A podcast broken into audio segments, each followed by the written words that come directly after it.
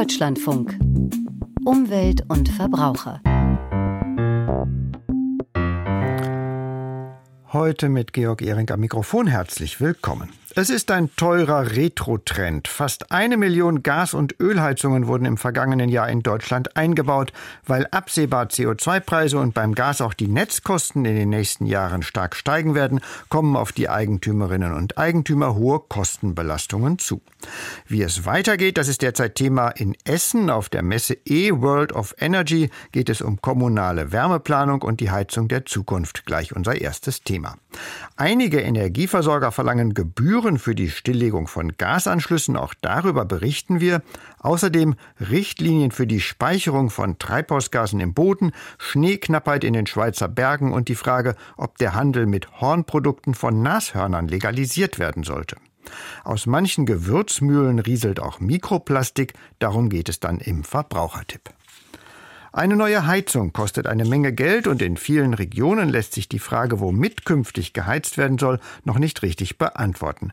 Eine mögliche Technik wäre Fernwärme und wo die ausgebaut wird und wo nicht entscheiden die Kommunen. Sie müssen in nächster Zeit eine kommunale Wärmeplanung vorlegen. Wie es um diese Pläne steht, ist ein Thema bei der Messe E-World of Energy in Essen. Kai Rüßberg war für uns da. Kommunale Wärmepläne sind die Basis für das Gebäudeenergiegesetz, das die Ampelregierung im letzten Jahr beschlossen hat. Erst wenn diese vorliegen, tritt ein Teil der Vorgaben für einen besseren Klimaschutz beim Heizen in Kraft, sagt Stefan Wenzel, Staatssekretär im Bundeswirtschaftsministerium. Jetzt ist es an den Kommunen, an den Ländern, die Wärmeplanung voranzutreiben. Dort können wir profitieren von einigen Bundesländern, die da schon vor vielen Jahren mit begonnen haben. Die politisch aufgeheizte Debatte um das Gesetz hatte viele Hauseigentümer im vergangenen Jahr sehr verunsichert. Bei den Stadtwerken in Leipzig hat Carsten Rogal registriert, dass der Streit zu einer Verzögerung beim Umbau auf klimafreundliche Heizungen geführt hat. Wir haben eine hohe Verunsicherung bei den Immobilienbesitzern. Die Gesetzgebung hat am Ende dazu geführt, dass wir den gewollten Ausbau der Wärmepumpe und auf der anderen Seite den Ausbau des Fernwärmesystems ein Stückchen weit gestoppt haben weil einfach die Unsicherheit zunimmt und keiner weiß, wie es weitergeht. Gasheizungen erfüllen oft die Klimavorgaben nicht mehr und dürfen daher in vielen Fällen nach Vorliegen einer kommunalen Wärmeplanung nicht mehr eingebaut werden. Dies hatte 2023 dazu geführt, dass viele Hausbesitzer den Einbau noch kurzfristig vorgezogen hatten, bevor diese Regelung in Kraft tritt.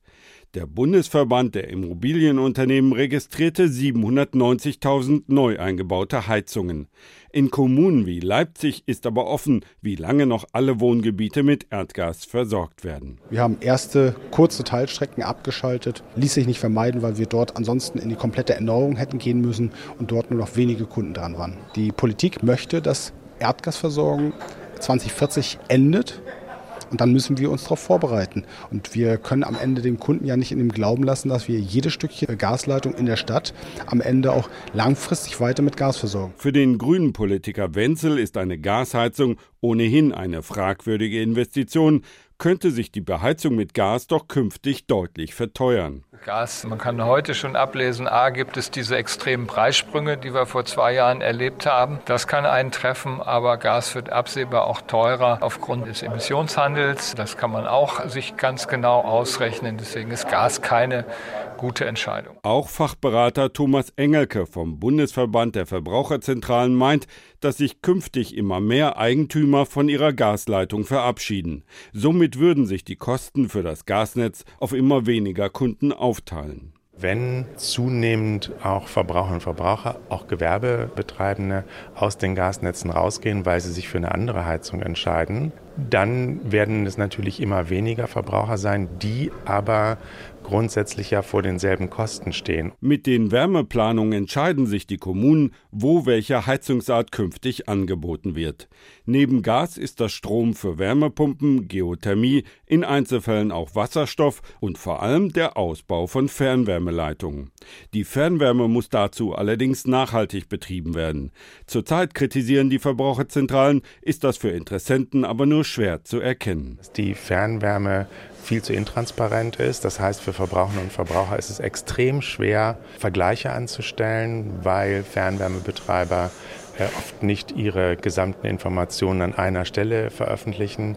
Es fehlt ein bundesweites Wärmeregister und weil es sich um ein ganz starkes Monopol handelt, gibt es auch nach wie vor keine Preisaufsicht in Deutschland. Die Wärmeplanungen sind in einzelnen Kommunen bereits weit vorangeschritten und sollen innerhalb von einem Jahr abgeschlossen sein. Dies gilt insbesondere dort, wo Abwärme von der Industrie genutzt werden kann. Besonders weit ist man in Baden-Württemberg. Dort haben bereits 60 Prozent der Kommunen eine Wärmeplanung vorgelegt. Aus Essen war das Kai Rüßberg. Früher war es eher selten, dass Verbraucherinnen und Verbraucher den Gasanschluss endgültig stilllegen. Jetzt, wo das häufiger vorkommt, fangen Versorger damit an, hierfür Gebühren zu verlangen. Zum Beispiel der örtliche Versorger in Oldenburg, Dietrich Mohaupt, mit den Einzelheiten. Verbrauchsunabhängige Kosten. So heißt das, wenn der Energieversorger bzw. der Netzbetreiber Geld sehen will, obwohl der Kunde gar kein Gas mehr bezieht. Unter diesen Begriff fallen auch die knapp 1000 Euro, die der EWE-Kunde im Emsland jetzt an die EWE-Netz zahlen soll. Die Rechnung belaufe sich auf exakt 965 Euro und 9 Cent, von denen bei der Entscheidung für eine neue Heizung im September 2022 noch nicht die Rede war, berichtete der Hausbesitzer der neuen Osnabrücker Zeitung. Auf Nachfrage teilt das Unternehmen schriftlich mit. Bisher konnten wir aufgrund einer sehr geringen Nachfrage nach Stilllegung von Erdgasanschlüssen auf eine Kostenübernahme dieser Leistung durch die Kundinnen und Kunden verzichten. Die Nachfrage nahm aber mit der wachsenden Anzahl strombetriebener Heiztechniken, wie zum Beispiel der Wärmepumpe, vor allem im vergangenen Jahr stark zu. Deshalb berechnen wir seit Anfang dieses Jahres Kundinnen und Kunden die Kosten für die Stilllegung, sprich die dauerhafte Netztrennung. Das Unternehmen beruft sich dabei auf die Niederdruckanschlussverordnung, die solche Fälle regelt. Für diese dauerhafte Netztrennung sind Tiefbauarbeiten notwendig. Zähler- und Gasdruckregelgeräte müssen demontiert und die Anschlussleitung muss beidseitig verschlossen werden. Daher die recht hohen Kosten, die EWE-Netz pauschal, also nicht am jeweiligen Aufwand orientiert, in Rechnung stellt. Ein durchaus übliches, aber nicht sehr verbraucherfreundliches Verfahren kritisiert Reni Zietlow-Zahl von der Verbraucherzentrale Niedersachsen. Diese Pauschalbeträge seien rechtens, aber nicht wirklich transparent. Der Betrag schwanke nach seinen Erfahrungen zwischen 500 und 5000 Euro. Diese Preisspannen sind natürlich nicht so richtig nachvollziehbar. Für Verbraucherinnen und Verbraucher natürlich umso weniger, weil dann im Endeffekt auf der Rechnung, die man dann bekommt, wirklich einfach nur steht Rückbau der Gasleistungen, äh, Baggerarbeiten, wie auch immer. Eine etwas detailliertere Auflistung der einzelnen Kostenpunkte wäre schon wünschenswert. Diese Transparenz will der Kunde aus dem Emsland nun nachträglich einfordern. Er hat laut Zeitungsbericht gemeinsam mit seinem Heizungsfachmann und einigen anderen betroffenen Kunden einen Rechtsanwalt beauftragt, das Vorgehen von EWE e zu überprüfen. Mit Blick auf mögliche Gerichtsverfahren und damit verbundene Gutachterkosten rät die Verbraucherzentrale aber zur Vorsicht. Wenn man es gerichtlich feststellen lassen sollte, muss man tatsächlich mit Gutachterkosten zwischen 4.000 und 5.000 Euro rechnen, die hinzukommen zu den ganzen Kosten, die man sowieso auch vor Gericht bezahlt. Also insgesamt muss man sich das schon gut überlegen und sollte sich dann dahingehend auch beraten lassen, wie erfolgsversprechend das dann tatsächlich im Einzelfall ist. Neben der sogenannten dauerhaften Trennung bieten alle Netzbetreiber auch an, den den Gasanschluss vorübergehend zu pausieren. Dabei werde nur der Gaszähler entfernt und die Hausanschlussleitung verschlossen, heißt es in der Mitteilung von EWE Netz. Dafür werde schon immer eine jährliche Gebühr von knapp 70 Euro fällig. Wir halten es im Übrigen für richtig, die mit einer steigenden Anzahl an Stilllegungen wachsenden Kosten verursachergerecht zu verteilen. Andernfalls müssten alle anderen Gaskunden die Kostenbelastungen aus Stilllegungen, die aus der Umstellung auf Wärmepumpen resultieren, über die Netzentgelte tragen. Nachfragen zu diesen Rückbaukosten und Vorhaltegebühren erreichen die Niedersächsische Verbraucherzentrale vor allem aus den ländlichen Regionen in letzter Zeit regelmäßig. Und dabei werde häufig auch nach einer möglichen Übernahme dieser Zusatzkosten beim Heizungsumbau in die staatliche Förderung gefragt. Es lohne sich auf jeden Fall, das genau prüfen zu lassen, betont Reni Zietlow-Zahl von der Verbraucherzentrale. Also es kommt tatsächlich sehr auf den Einzelfall drauf an. Möglich wäre es theoretisch schon, weil das ja im Rahmen des Gesamtumbaus des Energiesystems des häuslichen wäre, dass man die Kosten theoretisch auch über die Förderung laufen lassen könnte. Aber nur ein Teil, ne? es wird nicht zu 100 Prozent übernommen. Ein Beitrag von Dietrich Mohaupt. Wenn gar nichts anderes geht, dann müssen große Mengen an Treibhausgasen im Boden gespeichert werden. Das ist auf jeden Fall besser, als sie in die Luft zu blasen. Allerdings muss das Treibhausgas auch sicher dort bleiben und nicht durch Ritzen und Spalten irgendwann doch wieder an die Oberfläche kommen. Die Europäische Union setzt auf die Speicherung von CO2 und jetzt gibt es eine Einigung über Standards dazu. Caroline Born sagt Ihnen die Einzelheiten. Für 2050 hat sich die EU ein ehrgeiziges Ziel gesetzt. Mitte des Jahrhunderts will sie klimaneutral werden. Je näher dieser Zeitpunkt rückt, desto wichtiger wird es, nicht nur CO2 einzusparen, sondern auch es aus der Atmosphäre zu entnehmen. Deshalb hat die EU-Kommission vor knapp eineinhalb Jahren ein Rahmenwerk vorgeschlagen, das die Kohlenstoffentnahme künftig besser quantifizieren, überwachen und überprüfen soll. So hat es der damalige EU-Klimakommissar Franz Timmermans erklärt. Trust but verify. Also ob das CO2 tatsächlich abgebaut und entsprechend gespeichert wurde. Der Zertifizierungsrahmen soll freiwillig sein. Er soll Vertrauen bei der Industrie aufbauen und Anreize schaffen, damit mehr CO2 entnommen wird. Außerdem soll er Greenwashing vorbeugen. In der vergangenen Nacht haben sich die Unterhändler der Mitgliedstaaten und des EU-Parlaments auf ein solches Zertifizierungssystem geeinigt. Es umfasst die dauerhafte Kohlenstoffspeicherung, vor allem durch industrielle Technologien, die Speicherung in Produkten und die Speicherung in Wäldern und Böden, zum Beispiel durch die Landwirtschaft oder durch Wiederaufforstung. An den Verhandlungen, die bis in die frühen Morgenstunden dauerten, war der SPD-Politiker Timo Wölken beteiligt. Er spricht von einem großen Fortschritt. Und zwar, weil die EU damit zum einen den weltweit ersten Rechtsrahmen für die CO2-Entnahme aus der Atmosphäre schafft. Das ist zentral wichtig, um die Klimaziele zu erreichen, denn es wird nicht reichen, einfach nur weniger CO2 zu emittieren. Wir müssen Kohlenstoff auch aus der Atmosphäre nehmen und dafür schaffen wir die Regeln. Zweitens, wir schaffen eine Einnahmequelle für Landwirtinnen und Landwirte, wenn sie zum Beispiel Moorwiedervernässung betreiben. Das ist enorm wichtig.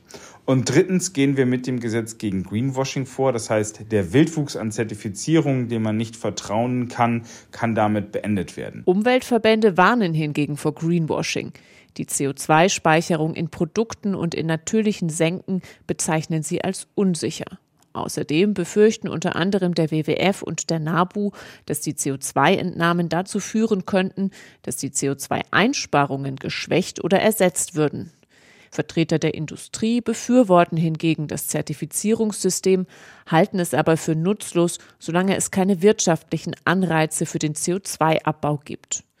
Für den CDU-Politiker Peter Liese ist die geplante Verordnung nur ein erster Schritt. Ich bin der Meinung, dass wir ganz schnell den zweiten Schritt gehen müssen, zumindest bei den Techniken, wo es ganz klar ist, wie viel CO2 für wie lange aus der Atmosphäre herausgehalten wird. Bei Direct Air Capture ist das ganz klar. Müssen wir dies sofort in den europäischen Emissionshandel einbeziehen. Die Abgeordneten haben sich dafür eingesetzt, dass die EU-Kommission ein Register einrichtet, das Transparenz schafft und das Betrugsrisiko verhindert, also dass Entnahmen beispielsweise doppelt gezählt werden.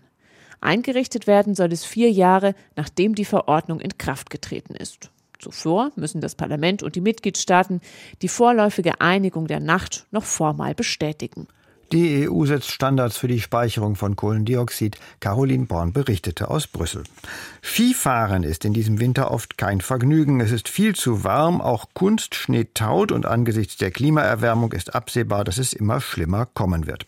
Selbst in der schneeverwöhnten Schweiz beginnt ein Umdenken. Wintertourismus ja, aber vielleicht auch ohne Skivergnügen.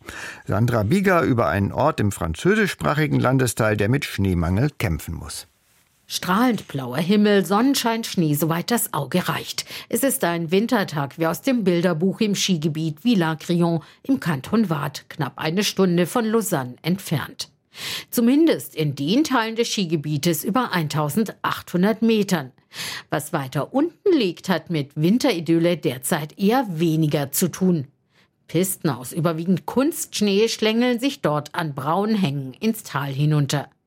Diese Straßen aus Schnee sehen nicht wirklich schön aus, Gebraucht werden sie, damit die Wintersportler alle hochgelegenen Teile des Skigebietes nutzen können, erklärt Christian Dupois, Direktor der Skibetriebe Villars. Es wird wegen des Schneemangels immer schwieriger, die Verbindung zwischen unseren drei hochgelegenen Skiplateaus zu befahren, die durch Täler führen.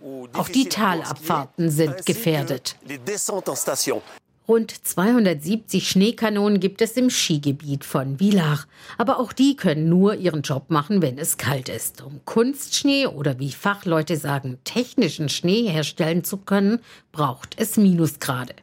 Aktuell versuchen die Verantwortlichen in der Region mit dem weniger werdenden Weiß so gut wie möglich zu haushalten. So sollen beispielsweise Barrieren entlang der Pisten aufgebaut werden, die verhindern, dass der wertvolle Schnee vom Wind verweht wird. Die Aufgabe von Pistenbullifahrer Fabien Touché und seinen Kollegen ist es schon jetzt, Echtschnee aus Höhenlagen mit Kunstschnee zu vermischen und zu verteilen. Und zwar so, dass es für das gesamte Skigebiet reicht. Keine leichte Aufgabe. Fabien Touché. Im Moment schaffen wir es mit dem wenigen Schnee, den wir noch haben, dass die Pisten noch gut zu befahren sind. Wir können das auch noch ein paar Tage durchhalten, aber dann wird es immer heikler, weil die Temperaturen steigen. Wir haben im Moment wirklich Temperaturen wie im April. Also es ist nicht einfach, aber wir machen das Beste aus dem, was wir haben. Die Schweizer Klimatologin Martine Rebeté weiß, welchen technischen und finanziellen Aufwand mittlerweile viele Skigebiete betreiben, um ihre Pisten zumindest einigermaßen befahrbar zu halten. Sie sagt, das Ganze habe aber auch zwangsläufig Grenzen. Es ist wirklich schwierig für diese Skigebiete, diese unberechenbaren Seiten des Schneefalls zu managen. Und mittlerweile wird tatsächlich versucht, jede einzelne Schneeflocke zu nutzen. Aber das ist sehr kompliziert und verbraucht Energie. Und die ist bekanntlich teuer. Martin Rebeté empfiehlt den vom Schneemangel betroffenen Bergregionen deshalb auch, den Urlauberinnen und Urlaubern in Zukunft noch mehr Alternativen zum Skifahren anzubieten. Ansätze dazu gebe es in Vilar bereits, erzählt der Leiter des dortigen Tourismusbüros Sergei Aschwanten. Es gibt verschiedene Anlagen, die wir gebaut haben. Es gibt ein Schwimmbad, es gibt ein Wellness, es gibt eine Eishalle. Wir arbeiten jetzt auch daran, eine Halle äh, zu bauen, wo die Kinder verschiedene Aktivitäten machen können. Außerdem wird für niedrig gelegene Regionen der Sommertourismus immer wichtiger. Denn schon jetzt ist klar, eine Schneegarantie gibt es in Zeiten der Erderwärmung auch für Schweizer Bergregionen nicht mehr. Aus der Schweiz war das Sandra Bieger. Das Nashorn gehört zu Afrika wie andere große Wildtiere, doch das markante Horn wird vielen Nashörnern zum Verhängnis. Vor allem in Asien halten viele Menschen die Inhaltsstoffe für medizinisch wirksam und deshalb blüht trotz Verbots der Schwarzhandel und mit ihm die Wilderei. In Südafrika wollen Züchter einen anderen Weg gehen und sie hoffen auf legale Exportmöglichkeiten. Stefan Überbach berichtet.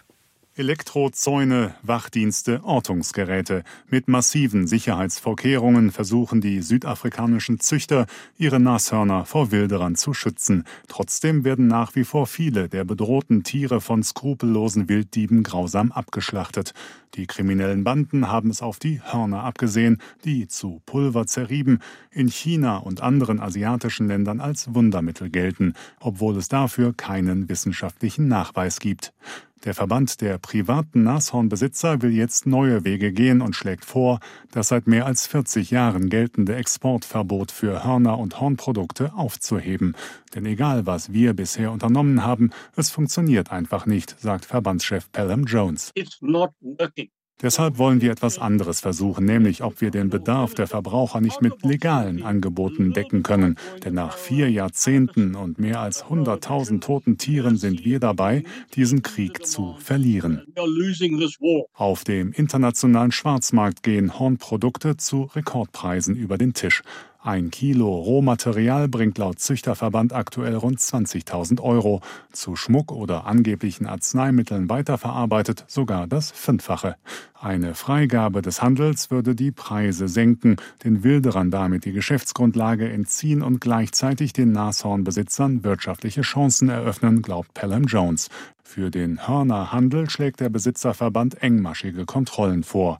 Jedes Horn, das ins Ausland verkauft wird, soll ein DNA-Zertifikat und einen Chip bekommen, damit der jeweilige Züchter von den Behörden ermittelt und überprüft werden kann. Every horn that leaves the country for legal trade would be certified Tierschutzorganisationen bezweifeln allerdings, dass sich die Wilderei mit einer Freigabe des Handels verhindern lässt. Coleman O'Creodane vom Worldwide Fund for Nature, WWF, verweist auf eine Studie, wonach allein in Vietnam 16 Millionen Menschen traditionelle Heilmittel aus Nashornpulver kaufen würden, wenn sie sich das leisten könnten. Dieser Bedarf sei von südafrikanischen Züchtern niemals zu decken. Die Legalisierung würde das Wildern nicht stoppen, die Nashorn-Rancher müssen weiter in den Schutz ihrer Tiere investieren. Ich kann verstehen, dass sie kein Geld verlieren wollen, aber es ist einfach nicht möglich, den Handel auf einen legalen Markt zu beschränken. Rhinoceros-Lobbyist Pelham Jones sieht das ganz anders. Er rechnet mit einem Umsatz von 4 Milliarden Euro pro Jahr und die Mengen hält er ebenfalls für machbar. Ob die südafrikanische Regierung den Vorstoß der Nashornbesitzer aufgreifen wird, ist allerdings mehr als fraglich. Schließlich hat das Land das Washingtoner Art Artenschutzabkommen unterzeichnet, das den grenzüberschreitenden Handel mit Hörnern und Hornprodukten seit 1977 verbietet. Geht Nashornhandel auch legal? Das war ein Beitrag von Stefan Überbach. Deutschlandfunk Verbrauchertipp Frisch gemahlen schmeckt Pfeffer intensiver und für viele andere Gewürze gilt das auch. Beim Mahlen werden ätherische Öle genau zur gewünschten Zeit freigesetzt. In fertig gemahlenen Gewürzen hätten sie sich längst verflüchtigt. Allerdings rieselt bei manchen Gewürzmühlen auch Mikroplastik auf den Teller. Sabine Krüger sagt Ihnen, wo Sie aufpassen sollten. Gewürze mit der Mühle frisch ins Essen mahlen, das garantiert ein besonders intensives Aroma. Die entfalten dann viel besser die ätherischen Öle und alles, was da so enthalten ist. Meint auch Dr. Kerstin Effers, Referentin für Umwelt- und Gesundheitsschutz der Verbraucherzentrale Nordrhein-Westfalen. Allerdings kann es sein, dass wir uns dabei nicht nur Salz und Pfeffer auf den Teller streuen, sondern gleich auch noch einige Prisen Mikroplastik. Das hat eine aktuelle Studie aufgedeckt. Die Universität Münster und das Chemische und Veterinäruntersuchungsamt, die haben herausgefunden, dass Mühlen, die ein Kunststoffmalwerk haben, Mikroplastik ins Essen rieseln lassen. Und zwar mehrere tausend Partikel pro 100 Milligramm Salz. Sehr klein müssen diese Mikroplastikpartikel sein, denn 100 Milligramm Salz, das ist gerade mal ungefähr eine Messerspitze. Generell versteht man unter Mikroplastik Kunststoffstücke, die kleiner als 5 mm sind. Also bei dieser Untersuchung äh, wurden Partikel bis zur Größe von einem Mikrometer nachgewiesen. Das ist ein Tausendstel Millimeter, also sehr kleine Partikel. In der Studie wurden fünf Gewürzmühlen verglichen, drei mit Kunststoffmalwerk und zwei mit Keramikmalwerk. Das Ergebnis der Untersuchung war, dass vor allen Dingen die Mühlen, die auch das Mahlwerk aus Kunststoff hatten, erhebliche Mengen Mikroplastik freisetzen. Am schlimmsten waren die beiden Mühlen, die aus dem Kunststoff PAM bestanden. PAM steht für Polyoxymethylen. Etwas besser hat die Mühle aus PMMA abgeschnitten. PMMA ist Polymethylmetacrylat. Da waren es einige hundert Partikel, die aus der Mühle ins Salz gerieselt sind. Alle drei Plastikmalwerke haben also für Mikroplastik im Essen gesorgt.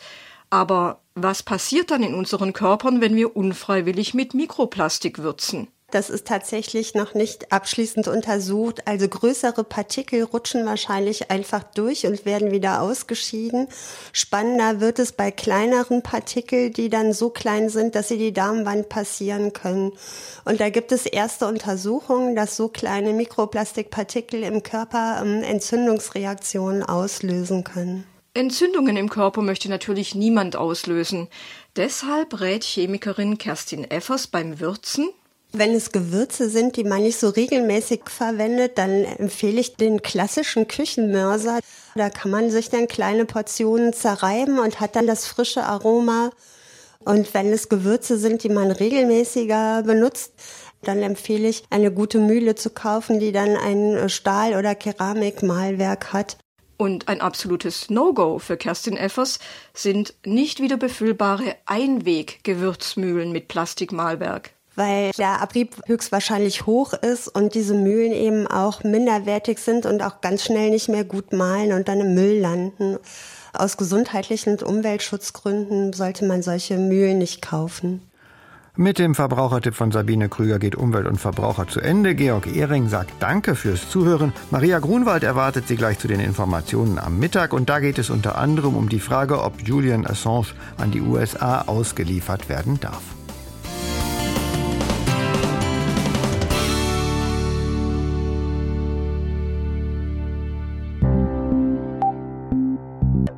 Deutschlandfunk